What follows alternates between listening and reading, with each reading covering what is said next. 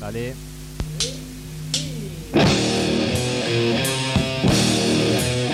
Buenas, ¿cómo andan? Bienvenidos a un nuevo podcast de Headbangers. Mi nombre es Hugo García. Continúo acá con Matías Gallardo porque hoy tenemos la segunda parte del libro del cual es autor Matías, Nacidos para Arder, la historia del black metal.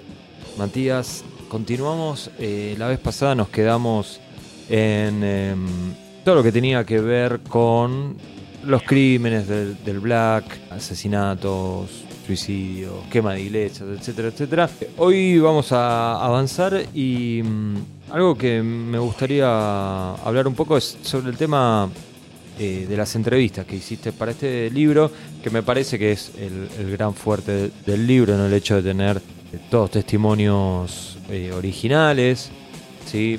más allá de que hay alguna declaración de, o de alguna gacetilla o de alguna entrevista clásica, porque bueno, hay gente que falleció. Sí, y todavía no manejo la necromancia. El tema del Ouija se nos complicó. Más allá de eso, digamos, el 99% de todo lo que va a salir en este libro eh, fueron eh, reportajes que vos conseguiste e hiciste. Entonces, estimado, si tenemos que hablar de los que más te costaron, ¿sí? Sí. ¿En quién pensás? O sea, lo- los músicos que más le tuviste que insistir, gente que este, pegó vueltas, demoró. Em, A mí el primero, se me, te, voy a- te, te- te- te tiro una ayuda. El primero que se me viene a la mente es eh, Ian de Emperor. sí, que de hecho las veces que pude hablar con él fue siempre en el contexto de hablar de su carrera solista Sí. o relacionado a algún tipo de show de Emperor reunión, Sí. en, en plan reunión, porque em, Reniega un poco, ¿no? sí, y no, y no, no quiere... Es un poco este cliché del músico Vivo el presente. Sí, ¿no? Un poco que estoy enfocado en mi carrera y no, Sí. no, no- no quiero hablar de esto. También un poco algo que, que suele suceder con este tipo de libros, hablando puntualmente de los libros de black metal, es que muchos de estos músicos ya hicieron miles de notas contando miles de veces las mismas cosas, entonces llega un punto donde eh, es lógico que, que no quieran charlar más sobre qué pasó en 1994 con Sí. esto. Yo creo que ellos lo que no. Es, o sea, es verdad que vivimos en un mundo globalizado, ¿no? Pero creo que es como que no terminan de, de tomar la dimensión de que en toda Latinoamérica no hay un libro así. No hay un libro así, o sea, no, no hay. No, es en verdad. español, en nuestro idioma, que se consigue acá. Y bueno, no, no es lo mismo que haya dado una nota para un medio alemán hace cinco años, qué sé yo, ¿viste? Eh, otro que me acuerdo que te había costado bastante, pero al final el, eh, el resultado fue como eh, mucho más feliz todo, fue Satir, de Satyricon. Satir de Satyricon, sí, que de hecho yo el material que estuve manejando durante la mayor parte del proceso de creación del libro fueron entrevistas con Frost, Claro. que Frost sí El había de tenido- Satyricon, Claro, ¿no? sí, la, la otra parte de Satyricon, digamos. eh, que él sí había tenido como la predisposición de, de charlar eh, sobre El pasado. Sobre el pasado, sí, sobre todo también porque se dio mucho.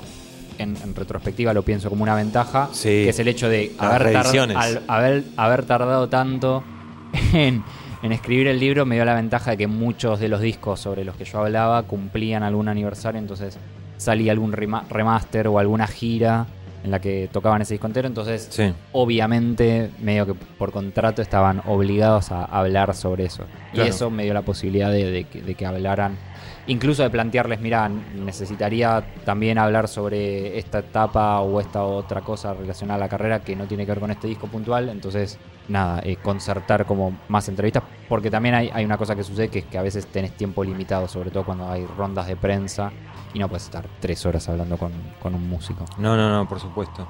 Pero bueno, pero con Satir al final terminaste hablando un montón. Sí, con Satir terminé hablando un montón. Que son un poco estas notas que son difíciles de conseguir a veces porque gente o que es muy ocupada o que no le interesa hablar salvo cuando están promocionando algo. Pero que en general terminan siendo un poco, o sea, cuando hablas y haces esas notas y tienen todo el tiempo disponible y toda la buena onda del mundo, Sí. te terminas preguntando si no, si esos requerimientos o esos impedimentos no son un poco más de la gente de prensa que los maneja que del Sí. músico en sí. Yo creo que sí, ¿eh? de los intermediarios más que del la- músico. La experiencia, que es bastante, me dice que, que es, muchas veces sucede eso. Danny Field, Danny Field, de Cradle of Field. Sí, pude hablar eh, con motivo de discos que sacaba Cradle of Field, Sí. siempre aprovechando y diciéndole, bueno, ok, con las preguntas sobre tu último disco, pero Claro, tengo, tengo estas vamos a hablar de otras. otra cosa. Claro. A veces no de manera tan directa. No, porque- no, por supuesto. pero, pero varias veces fue, bueno, me gustaría hablar sobre esto y que me diga, bueno, dale, habla, un mail a tal lado y, y- y charlamos en otro momento porque ahora tengo que hablar con otra Claro. gente. Y en ese sentido fueron todos bastante, eh, bastante accesibles. Sobre todo, digo, la gente que uno podría imaginar que Sí. no sería accesible. En general, los más inaccesibles terminaron siendo bandas a las que llegué, no sé, pienso en, en Malign, que es una banda sueca que es, digo, sacó muy poco material, Sí. pero me servía para contar una parte de la historia del black metal sueco que terminaba desembocando en, en Watain. en, en y, y en el ascenso de Watain como una de las bandas más reconocidas del black metal a nivel mundial. Y solo llegué a entrevistarlo porque Eric Danielson de Watain, el vocalista de Watain, le mandó un mail a esa gente diciéndoles, che, Habla con eh, este. Claro, está todo bien si Sí, le sí. responden a él porque no sé, no sé qué les habrá dicho. Pero me llegó, o sea, un día abrí el mail y tenía el mail de los tipos del, de De. Jonas, el, el- claro, el líder de, de Malin, diciéndome, me dijo Eric que me estás buscando y que, que está bien, que está todo bien.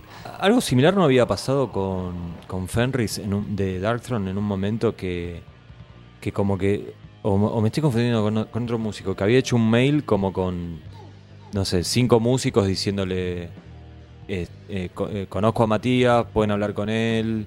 Sí, fue un poco así. También se dio, con Darkthrone pu- puntualmente, se dio que eh, conseguí las notas, sobre todo con Nocturno Oculto, Sí. que hasta hace unos años no hacía notas. porque Fenris es medio. Sí, que alcanza y sobra. Sí, sí. lo, que él, lo que él responde. Fenris, un tipo que le decís, podemos hacer una nota y te dice, te responde con la mejor onda y te dice, mira, no, y te voy a explicar por qué. En los últimos seis meses hice 184 Claro. entrevistas de 19 países diferentes a tal hora, viste, es, es como que te da tanta data que le decís, ok, perdóname, no te quería molestar. Bueno, un, po- un poco, un poco me sentía así ya la tercera, cuarta vez que, que le escribía. Pero mm, siempre tuvieron muy buena predisposición.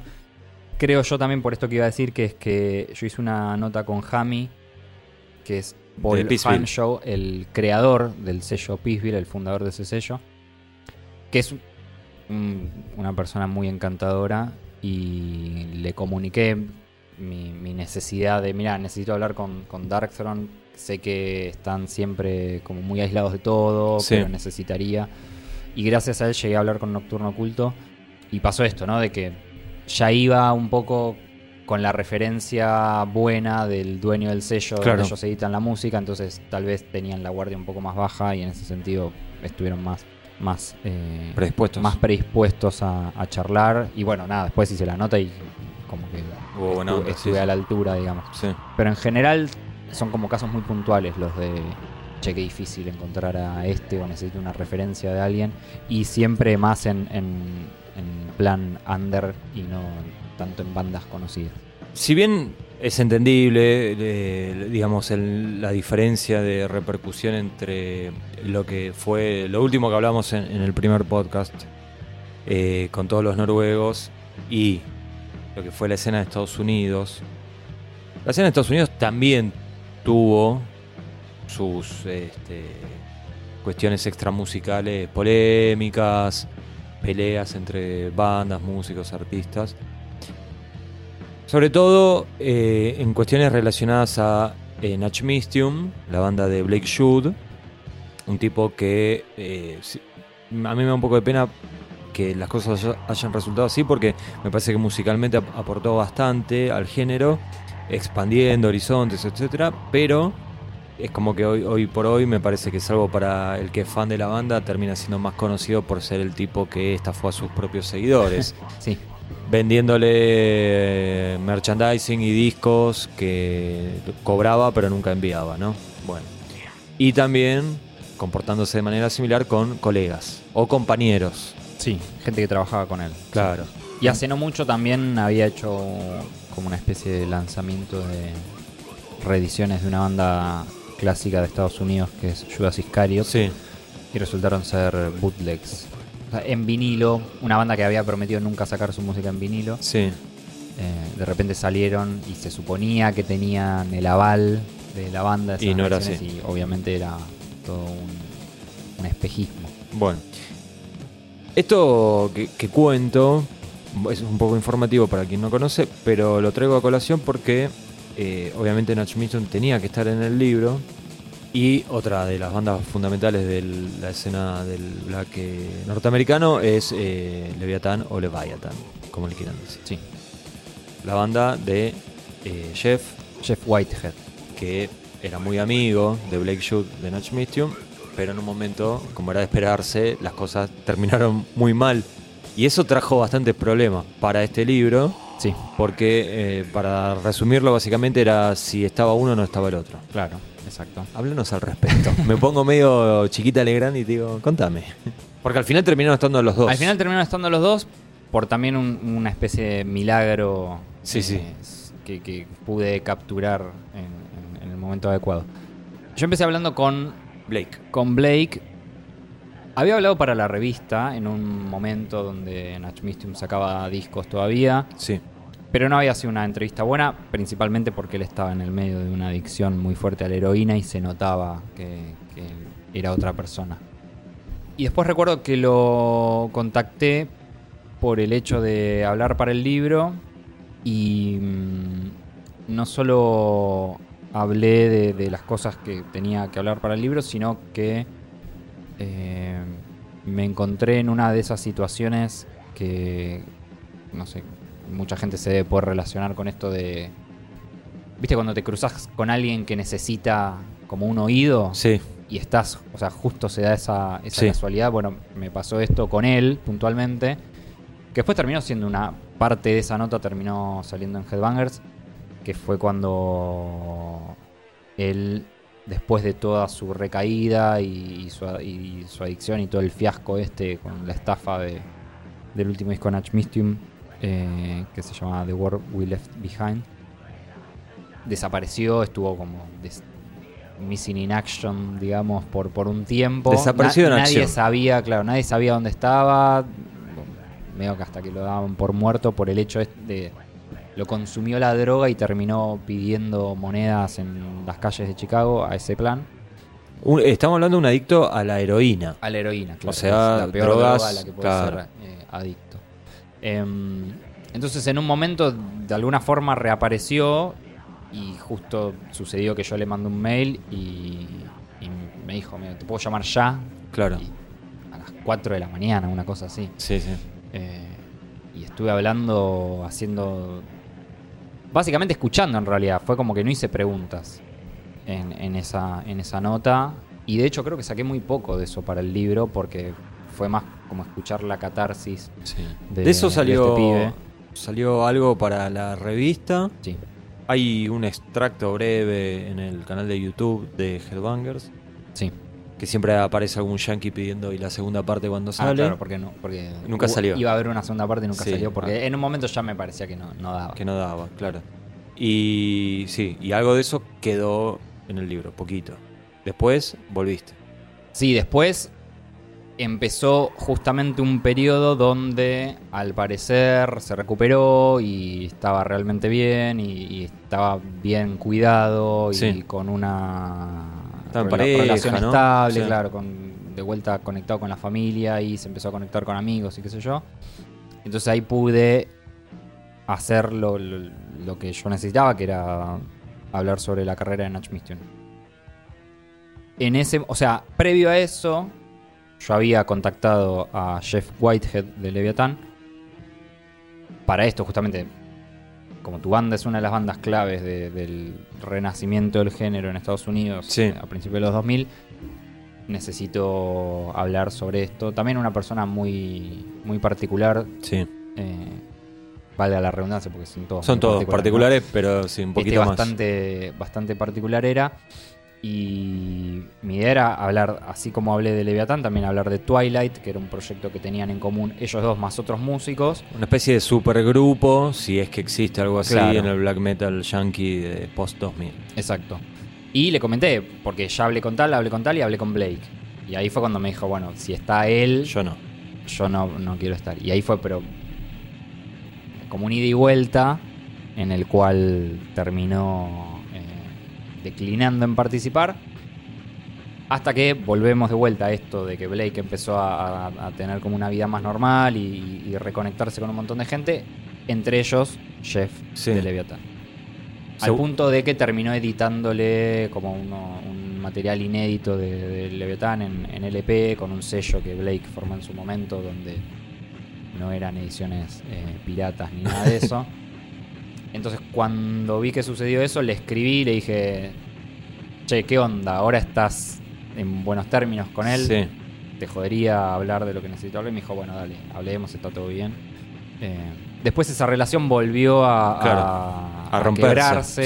Sí. Te iba a decir eso, medio que. Fue por eso, fue como el momento Justo. justo.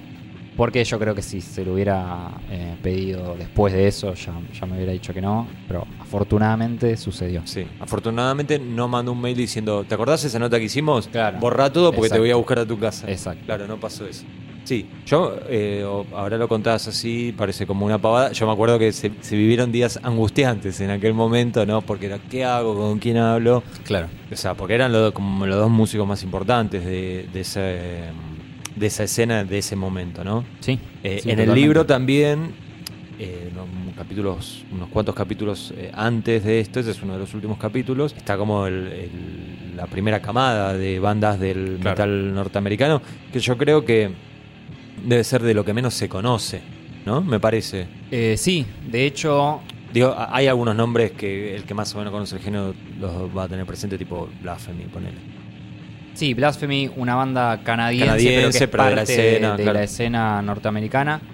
Eh, y también, bueno, Absu, Profanática y que son, digamos, como la- Sí. las tres Hay fotos clásicas. eh, muy lindas de Profanática Sí. que no las vean en familia porque los va- lo- se van a quedar muy mal. Pero bueno, nada, eh, tam- también está, está cubierta esa parte. Bueno, hablando de gente muy rara y, y entrevistas un poco particulares, vos hablaste con Abat, de, ahora solista, pero siempre va a ser recordado por Immortal, ¿no? Sí. Y fueron unos encuentros telefónicos bastante particulares. Sí, por Skype. Por Skype, bueno, digo, no en persona. No, menos, no, pero, menos mal, ¿no? Pero mirándonos Pero las caras. claro, sí. con video, sí. Eh, sí, esa fue una nota. Esto, perdón, fue mucho antes del fiasco de, de Buenos Aires, de su show, del show más corto de la historia. Sí, em, fue para el comienzo de su carrera solista. Yo creo que sí. Que ya uno ya podía ver que las cosas no estaban bien. No, porque claro, él había sido echado barra renunciado a Immortal porque los otros dos músicos de Immortal medio que era no, no- no- no lo aguantaban claro. y le estaban sugiriendo tal vez hacer una rehabilitación del alcohol, algo que él evidentemente no quería hacer. Eh, y en las notas que hicimos, eh, no era que, o sea, no, no estaba borracho ni nada, No, pero, pero, pero tiene como una personalidad muy Volátil. muy volátil en el sentido de que tenés que seguirle un ritmo que no siempre es el que hay en las entrevistas, donde capaz se va por las ramas, entonces lo tenés que volver a traer a, a lo que vos querés hablar, o, o a veces se pone a hablar de cosas que quiere hablar porque sí. O hace, Y en es- en o ese- hace, perdón, hace esos chistes que se ríe él solo. Claro, sí. O de golpe te, se levanta y se va cinco minutos y vuelve después. Exacto, sí. En ese sentido igual fue súper generoso con su tiempo porque Sí. me decía, bueno, para esto es una, es, es una charla, podemos estar tres horas si querés, no pasa nada, no tengo problema.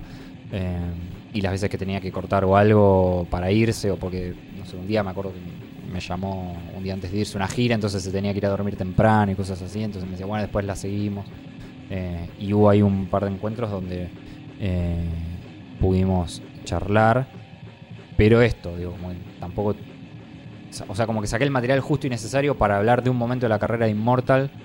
em, y quizás no tanto de lo que vino después, como ya de la explosión de Immortal como Sí. banda internacional, digamos. Ah, se habla de los comienzos de Immortal, bueno, me parecía que, que es una banda que es ineludible, pero no tanto de la banda con- más conocida eh, a nivel Claro. mundial. Y es en parte porque él, eh, eh, nada, le interesaba más hablar de, de eso.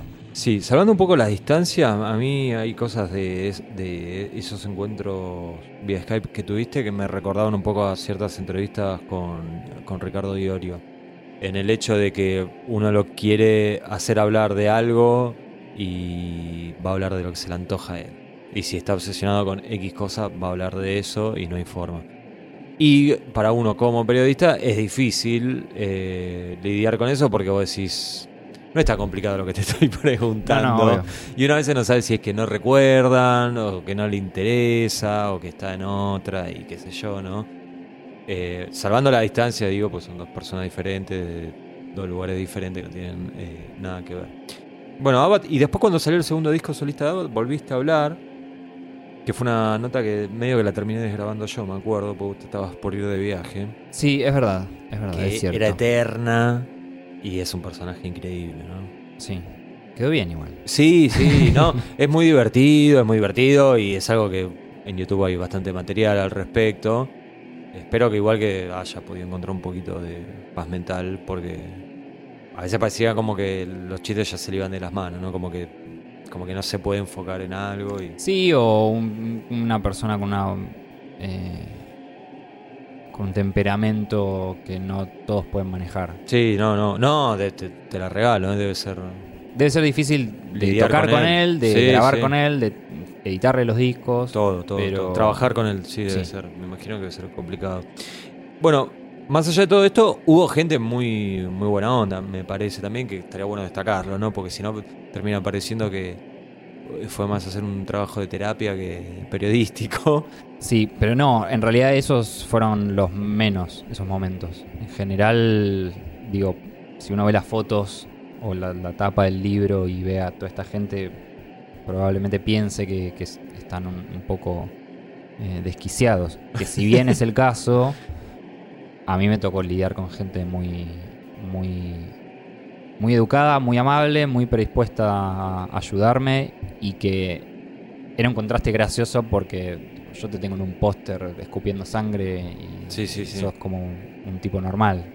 Sí, sí. que a veces un poco esa, esa línea se borra cuando, cuando uno ve solo la, el costado musical de, de una persona.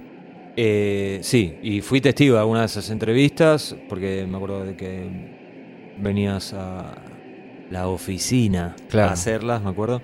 Y sí, sí, me, me estaba acordando una, una en particular, pero no importa. Eh, bueno, pero hubo gente con, la que incluso hasta, no, voy a decir una amistad ni nada porque sería una exageración, pero que pudiste crear un vínculo y, que haya como un- una especie de relación más eh, igualitaria que muchas veces en general no pasa, yo creo que por, la, por una cuestión de distancia, por una cuestión de idioma, una cuestión de idiosincrasia, etcétera. Se me ocurre Necrobatcher como el- uno de los principales, no sé si estás de acuerdo. Sí. Que Eso- es un tipo que también tiene su temperamento, ¿no? Sí, sí, en, en realidad termina siendo un poco el disparador de un montón de cosas del libro, el hecho de que coincidiera un viaje de Mayhem a Neuquén cuando ellos vinieron a tocar en 2016 con el digo, con el en el que yo fui parte de ese viaje, Sí. pero por un hecho fortuito, simplemente porque se les atrasó un vuelo y se subieron al mío, porque yo había decidido ir a ver a Mayhem a Neuquén cuando vinieron y ese año los fui a ver también a Montevideo Me porque acuerdo. era el año donde venían a tocar The The Mysteries. Mysteries Dom Satanás, que es mi disco favorito del estilo, entonces hice el esfuerzo de verlo lo más posible Claro. y me pasó de coincidir en, el, en, el- en la estadía con ellos en, en Neuquén, gracias también a la, a la ayuda de la gente que lo organizaba, que era la gente de Icarus, y a, a Rubén, el tour manager de Mayhem, actual también tour manager de Mayhem y de un montón de otras bandas, con, con el que eh, hice una amistad y mm, tuve acceso a, estar más con la banda y hablar eh, en términos más de, gente normal en una situación que de periodista que va a entrevistar y qué sé yo. Eh, yo ya había hablado con Necrobatcher antes de todo esto, pero se acordaba de, que me había dado una mano con el libro y qué sé yo, y, quedó como esa buena onda. Y Mayhem después volvió en 2018 y, y- y ahí, bueno, ahí sale como esa foto de él tomando sol en bicicleta que hizo Martín, porque fue una vez que, que le escribí, le dije, che, necesito cosas para el libro, ¿puedo ir? Me dijo, sí, venir a la prueba de sonido, qué sé yo, y charlamos y donde me decía como estas cosas de, bueno, yo te cuento de vuelta toda la historia porque sé que no vas a estar publicando boludeces, etcétera. Sí. Eh, la foto que decís es eh, eh, frente al abasto. Frente al abasto, una- ellos tocaban en Uniclub, frente al abasto hay un puesto de bicicletas del gobierno en la ciudad Sí. y está él tomando sol con el tatuaje que tiene en la espalda que De es Mayhem. el logo de Mayhem. Sí. Eh, entonces, eso fue como que me facilitó un montón de cosas relacionadas a Mayhem, que obviamente era súper importante porque el libro eh, un poco está articulado alrededor de la banda. Eh, y después, eh, no sé, cuestiones como hace un rato mencionaba Eric Danielson también de, de Watain, También. que eso es más por, por el hecho de se- venir siguiendo la banda hace un montón de tiempo. Sí. Desde 2000... 2010, yo creo. que 2010, fue. sí, O por ahí. 2009, 2010. Por, Por ahí, sí, sí. Eh, mandándome mails para hacer notas y cosas para la revista, hasta que en un momento necesité hacerlo el libro y, y él siempre como tuvo eh, esa, esa buena onda por el hecho de esto, de que no era cualquiera que, le- que le iba a escribir, sino alguien que estaba realmente interesado en, en- en- en su música, en, saber qué era lo que tenía para decir y, y- y creo también en, el caso de, de Eric que como que valora más el hecho por ser como una persona más underground en actitud, si bien su banda sí. no lo es. Esta cosa más de, de- del- del fanzine y de la revista impresa y, y- y de meterse eh, de lleno en, en las escenas más, eh, más, más under y la cosa más latinoamericana que, que él es que muy le fan. gusta. Él es muy fan de, de bandas latinoamericanas, entonces estaba como todo eso ahí dando vueltas. Eh, así que era un poco se fueron dando. No, no porque yo quisiera, sino que fue sucediendo. Pero sabiendo siempre cuál es el lugar que ocupo. No es que le mando un mail y che, ¿cómo andás? Que, Claro, sí. cómo ¿Viste el fin de partido? semana, claro. Sí, sí. No, no, fue siempre estrictamente como relacionado a la música. ¿Le gustaba Hermética? Sí. Ok. Me acuerdo que. ¿Lo, pu- lo puedo contar? Sí. Me acuerdo que una vez le regalaste un vinilo de ácido de argentino. sí. Sí, sí. La pero no me, vez que vino. no me acordaba si le gustaba o vos se lo llevaste, ¿no? No, no, sí le gustaba porque cuando eh, se lo regalé dijo, uh, qué bueno, no lo tenía en, en vinilo. Mirá el Tano Román. y bueno, otro que yo recuerdo mm, que antes lo- mencionaste como uno que, que costó porque no, no daba notas y después empezó a hablar y creo que terminaste pegando muy buena onda es eh, Nocturno Oculto. Sí, Lo cual nos lleva a abrir un, ¿no? un- el, el tema de los prólogos. Pero, los pero antes de meternos en eso, eh, también fue... Digo, olvidémonos del tema de prólogo. sí. También fue un tipo que se copó bastante, digamos. Sí, lo cual me pareció bastante extraño en un principio porque lo tenía como esto, una persona mucho más... eh, Más osco. Sí, o más que no le interesa lo que no tiene que ver con la música, porque Claro. Fenris es en general la persona más histriónica de la banda y la Sí. que se encarga de lidiar con, con la prensa y un montón de cuestiones de, no solo de, de- de difusión, sino de los, cuando sale una reedición de un disco o cuando hay que grabar algún tipo de, de escucha en tiempo real, como han salido discos de Darkthrone que vienen en, en ediciones donde él está comentando y Sí, sí, haciendo est- esta especie de, de- de podcast sobre el disco. Él siempre está en eso y, y porque claramente le gusta y es algo que, que le- que le gusta hacer, porque lo hace con su banda y con otras bandas también. Y Nocturno Oculto siempre fue como esta figura más en las sombras, donde él solo se encarga de grabar los discos, hacer su, su labor y ya. Y seguir viviendo tranquilo en su cabaña sin que nadie lo moleste. Entonces cuando pude acceder a él a través de la gente de Peaceville, como, como mencionaba antes, y me encontré con que era el tipo más buena onda del mundo, eh, fue, fue medio revelador. Los de Agaloch, ¿con qué onda?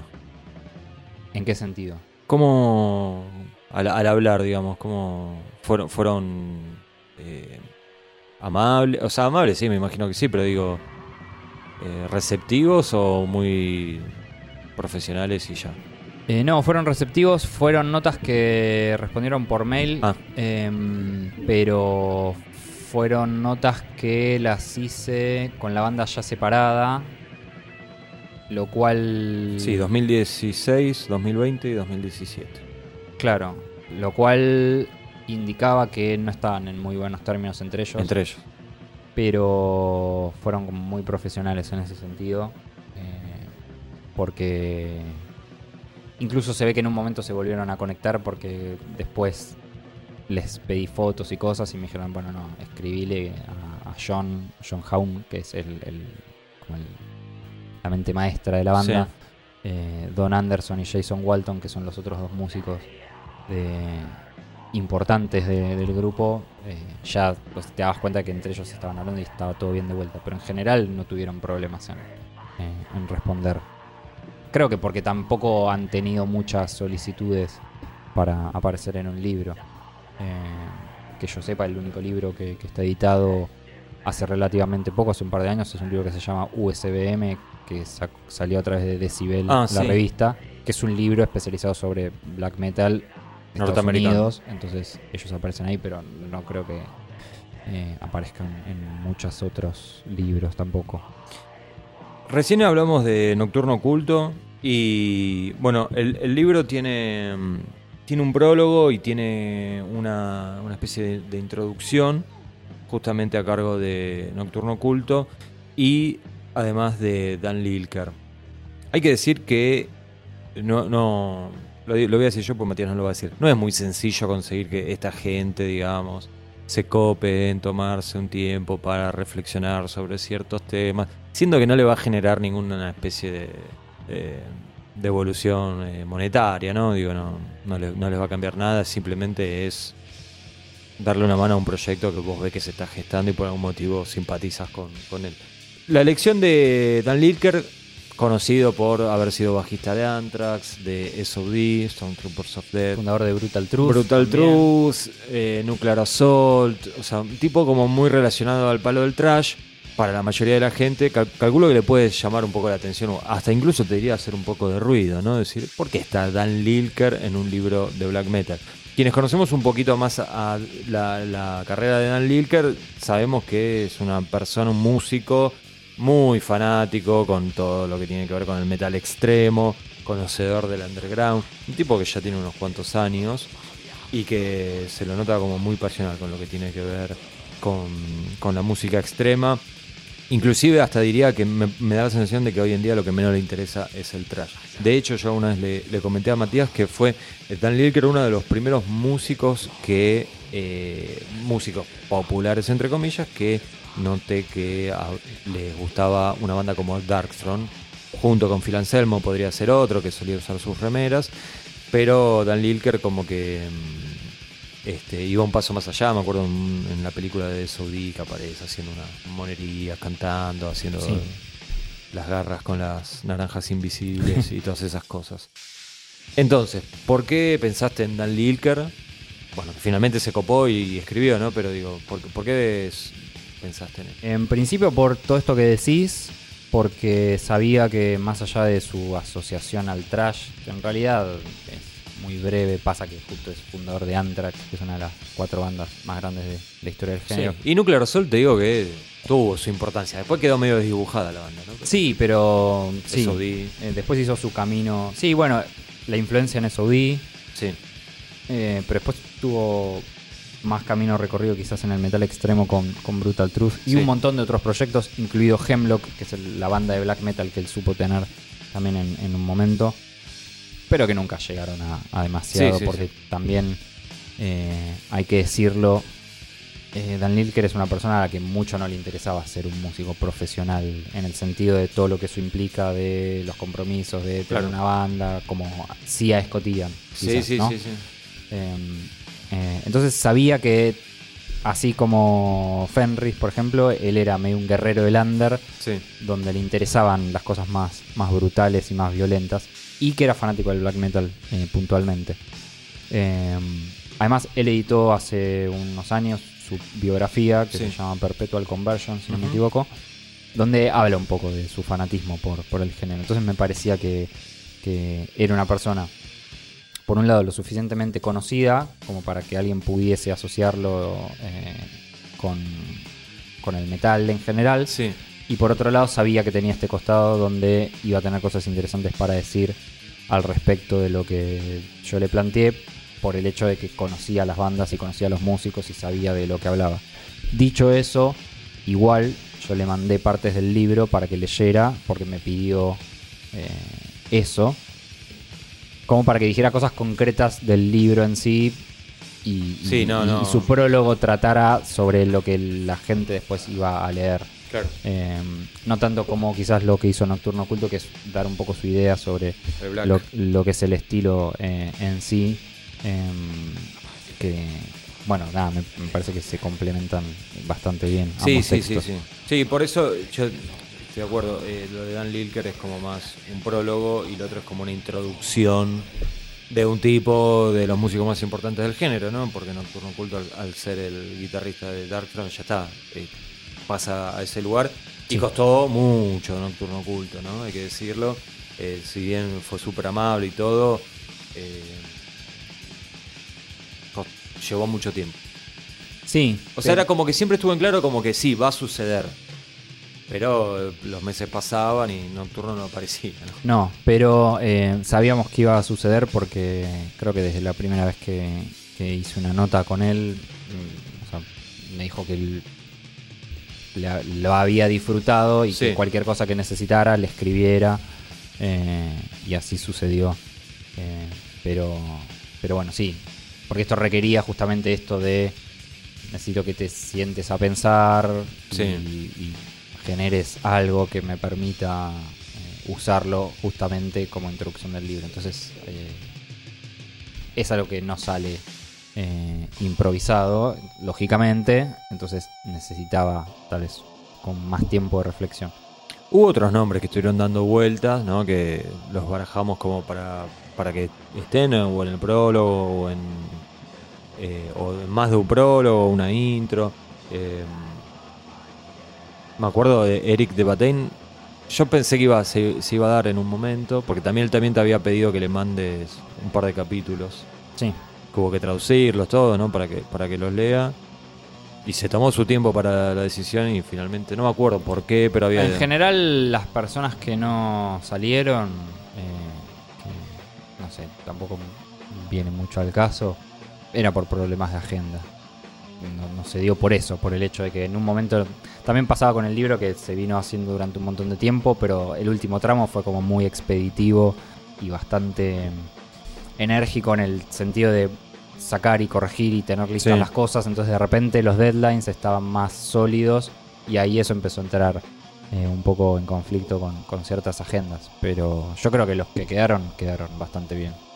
Sí, sin dudas. Y, de- y bueno, recién eh, lo mencionaba a Eric de, de Watain, que si bien no, bueno, finalmente, o sea, él está en el libro, obviamente, está sus testimonios, todo. Digo, si bien al final terminó diciendo que, que no, que no iba- no- no- no iba a ser el prólogo, eh, terminó opinando sobre la portada del libro. Sí, Una portada que la tiene una especie de collage, podríamos decir, ¿no? sí, que es tapa y, con- y contratapa, ¿no? Que lo, lo hizo Matías, que en realidad esta no fue la idea original. No, es verdad. Esta no fue- ahora vamos a ir a la idea original, pero. O las ideas, porque había varias cosas para, para hacer. eh, o que pensábamos hacer. Pero él, eh, Eric termina. En un momento. ¿Te acordás que eh, vos le habías pasado la, la tapa y, y él te, te decía lo de eh, usar estas mismas imágenes, pero sacándole fotocopias? Claro, Como a la vieja usanza, Claro. digamos. Sí, sí, sí. Terminó teniendo un efecto fotocopiado. Pero en realidad ya estaba medio, ¿no? Ya estaba un poco construido de Sí. esa manera, pero sí, no, no me puse a cortar y pegar porque ya estábamos, esto que decía, eh, con los tiempos un toque ajustado. Sí, pero más allá de los tiempos. O sea, ti- tiene un poco de una idea medio romántica esa, ¿no? Sí, sí, no, pero no a nivel resultado tampoco. yo creo No. que no. Pero bueno, eh, bueno, la, la- la etapa que termina quedando la, la- la pueden ver en, en la, tienda, en la web, en las redes sociales, En sus manos, si Eh, compraron o si el compran el libro. libro en, en sus propias manos, pero eh, no fue la primera idea que tuvimos, que- No. o ni que tuviste. La primera, primera, ¿te acordás cuál fue? Yo creo que era la foto de mm, la de Quarton, la que está escupiendo. Es verdad. La foto que en la edición tapadura está en la primera retiración, que es una foto icónica de Quarton de Bathory escupiendo fuego. fuego. En una caverna, ¿no? Parece una En cosa así. en- creo que es en un suburbio o alguna sesión que hizo eh, para Kerrang. Pero perdóname, estará en un suburbio, pero. Bueno, pero me pare- parece, parece- estaba- parecía como una caverna, me parece a mí, ¿eh? No, hay una, capaz te estás confundiendo con. Hay una ah, de Frost. no, la de Frost, la de Frost es la de la caverna. No, esa ahí me está mostrando, Esta Matías, es la, una- la pared de ladrillo Claro, con cara exacto. de. No hay ladrillos en una caverna, boludo. Eh, esa, esa había sido la primera. Esa de había todas. sido la primera idea. Que incluso fue. Bueno, hay que averiguar los derechos de esta foto. Sí, se, se había hablado, se había hablado. Después pasamos a. Que, perdón, sí, el libro se llama Nacidos para Arder, para arder por un tema de Bathory, De que es Born claro. for Burning, del segundo disco de Bathory, The Return. Entonces queda medio la biografía de Bathory, me daba esa sensación. Y Sí. más allá de eso, la, la idea del collage terminaba siendo superadora de Pero- esa y de otras ideas que hubo antes. claro. Otra fue. Que tuvo bastante chances. La foto de Dead. Una foto de Dead que, que está, que de aparece hecho, es en una el de las. Sí, es la foto que está arriba de la palabra nacidos. Que es una foto que está Dead, que tiene el, el brazo medio cortado, ¿no? Una foto, sí, una foto icónica de Dead eh, de Mayhem cantando en vivo después de mutilarse un brazo, entonces tiene todo el brazo chorreando sangre. Sí. Pero era una foto que mm, era bastante conocida también en los círculos, digamos, no, no, no digo a alguien que, que no es muy fanático del género, pero era una foto medio que ya, ya había circulado. Sí. em, Yo me, acu- me acuerdo que al- algo que. Porque después habíamos pensado en una de Frost, que está en, lo- en la edición limitada, que ya está agotada, pero bueno, eh, quienes la tengan pueden verla. No sé si esta puntualmente, pero una de Era esas de esa sesión sesión, del sí. primer disco de Satyricon, donde, sobre todo por el que hecho, tiene la- los, los pinches. las muñequeras las llenas muñequeras, de sí, pinches, sobre todo por el hecho de que era una imagen de asociable muy fácil con asociable el al black metal, claro. Medio que no importaba quién era Sí. el, el modelo. Sí.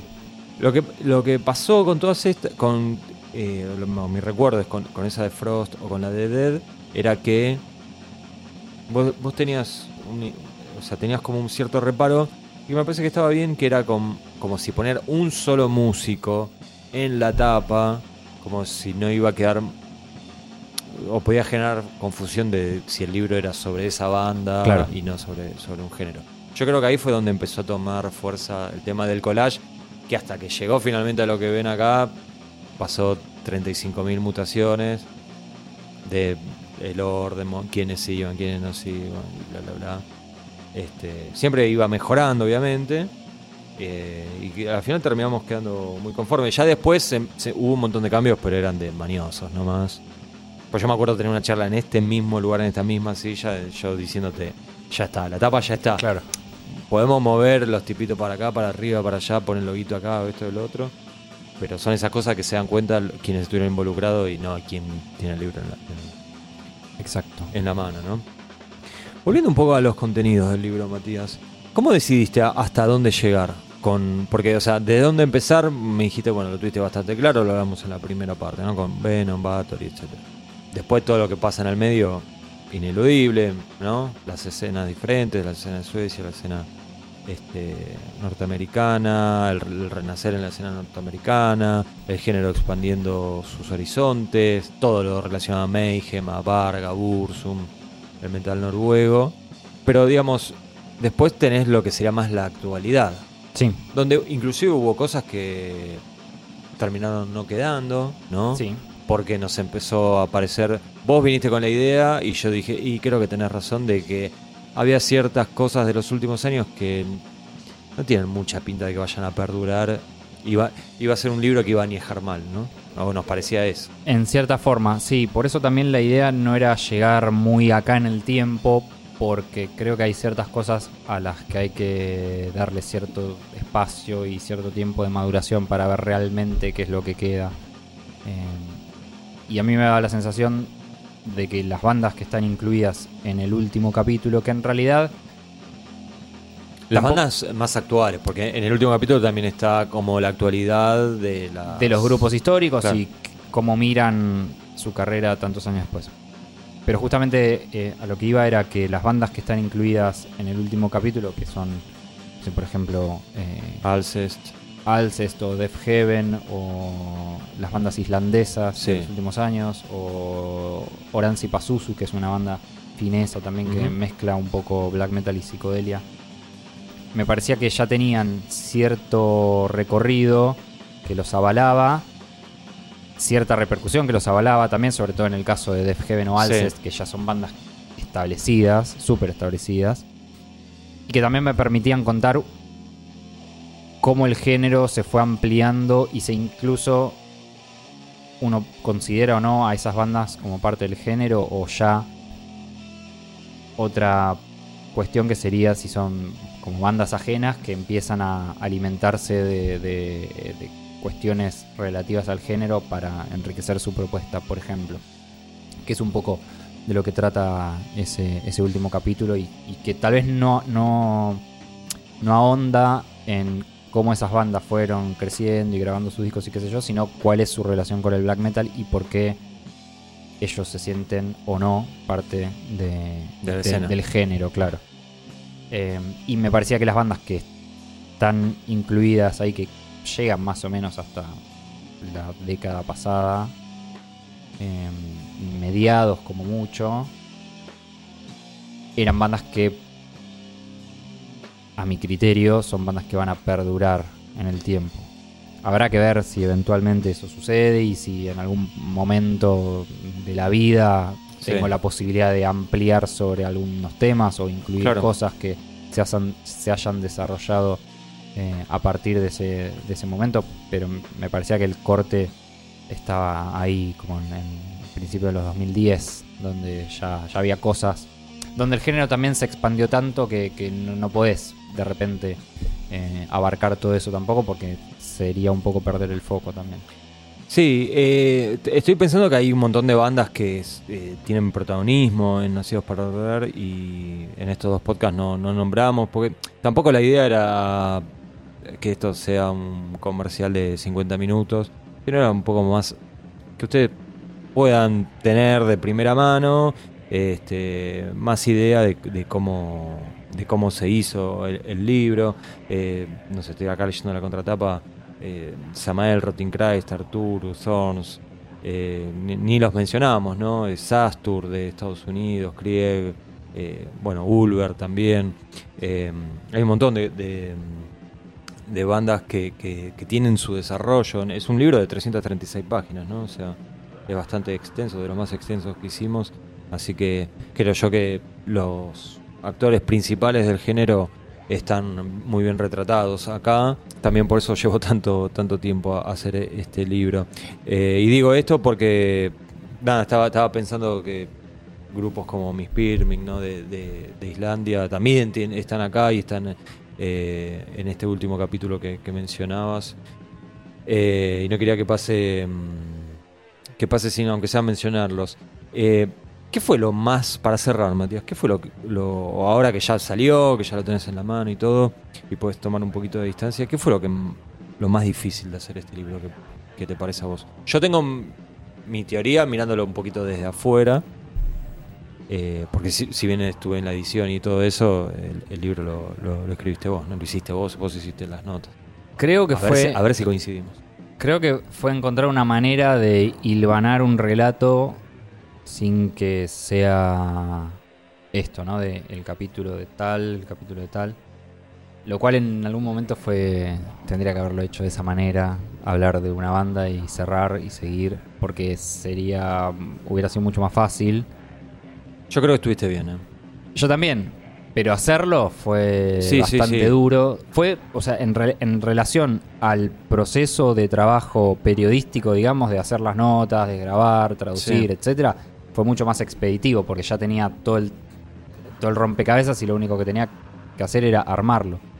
Pero encontrar de qué manera armarlo y agregar todo el texto que le da forma a las declaraciones y que genera un relato y un contexto eh, coherente fue, fue bastante difícil, sobre todo porque a, a mí me cuesta mucho quedarme conforme con, con las cosas, entonces llegaba Estoy un mirando punto... con cara de qué vas a decir porque... No, no, llega- porque llegaba un punto donde veía que tenía escritas 10.000 palabras y me ponía como en el detalle, bueno, no, esta palabra no, esta, no, este párrafo Sí. lo reformulo y qué sé yo. Entonces termina medio en, en un círculo vicioso donde nunca avanzás mucho.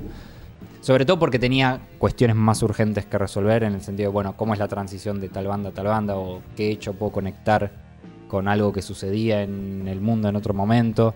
Y termina siendo, o sea, cuando, cuando el texto quedó terminado y ahora sobre todo que el, el libro está materializado, eh, es muy increíble decir, es como que no recuerdo en qué momento sucedió que apareció, o sea, como que apareció el relato y estaba Sí. ahí y, y era coherente y cerraba por todas partes. Bueno, yo creo que debe tener que ver con el hecho de desde dónde ve cada de las cosas, ¿no? Vos, eh, a vos tal vez lo que más te costó fue eso y, y por eso lo, lo mencionás como lo más complicado. Y a mí no me parece porque a mí ya me llegaba el, el texto ya Final, claro. Cla- O se- casi semifinal. semifinal, Precocido. sí. Pero vos sabés que no. O sea, yo te, te- te re- te reclamé, entre comillas, mejorar, articular ciertas cosas, pero fueron cinco párrafos de un libro de 330 páginas. O sea, es una pavada. Y a nivel capítulos te pedí que me odiaste un poco, pero yo creo que quedó mejor.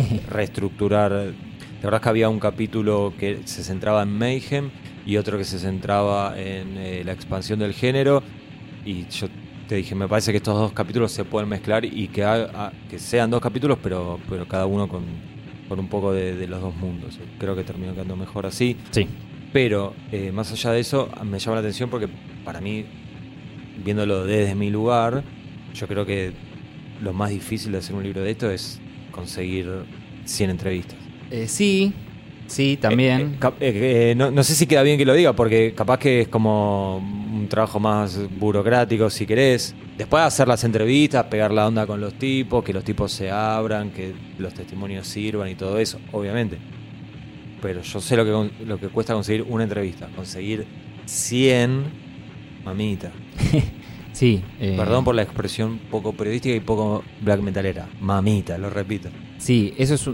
O sea, en realidad la mayor cantidad de tiempo invertido en el libro fue eso: fue conseguir las notas, hacerlas, Esperar. esperar, Esperar que respondan. esperar que respondan, hacerlas, Sí. grabarlas, traducirlas No, obvio, obvio. y después, bueno, armar todo el texto. Sí, quizás Obvio. como fue algo que no se fue, mejor dicho, como fue un proceso que no fue continuo, Sí. eh, tal vez ¿No te parece tan.? No me parece tanto, pero sí, cuando tuve que hacer la lista de entrevistados como para agregar ahí un, un espacio y, y que quien lo lea pudiese ta- también entender un poco quién es este loco con este apodo inentendible.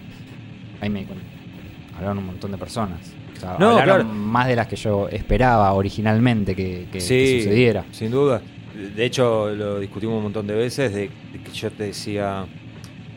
Porque eh, una de las complicaciones que tenía el libro, me acordé por esto que dijiste recién, era que como la mayoría de los músicos tienen apodos, y algunos tienen apodos que son eternos, O y- nombres escandinavos. o nombres escandinavos, algunos parecidos. Y también que, o sea, había que hacer un libro que quien lo lea no tenga que estar con una hoja al lado anotándose quién es quién, ¿no? Y tratar de, siempre tratar de que la lectura sea lo más fluida posible. Y yo creo que ahí hay, hay un, un gran trabajo tuyo y cómo está todo articulado y cómo lograste que la historia tenga una especie de principio, varios nudos y un desenlace.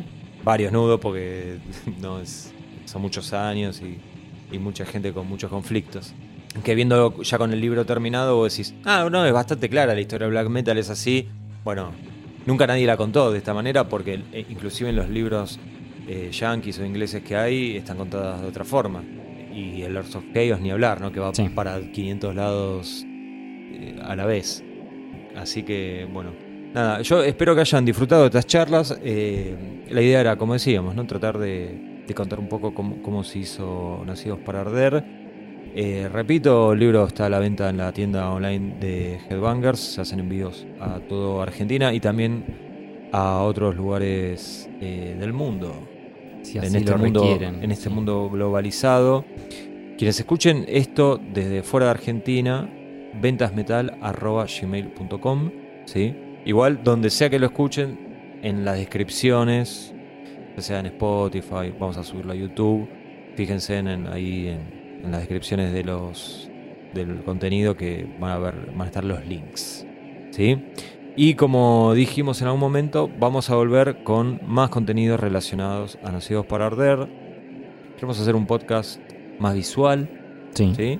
Y después queremos, vamos a empezar una serie más específica con bandas, Exacto. ¿sí? Pero eso va a ser en breve. Por lo pronto nos despedimos. Gracias Matías Gracias. y gracias a ustedes por escucharnos. Chau.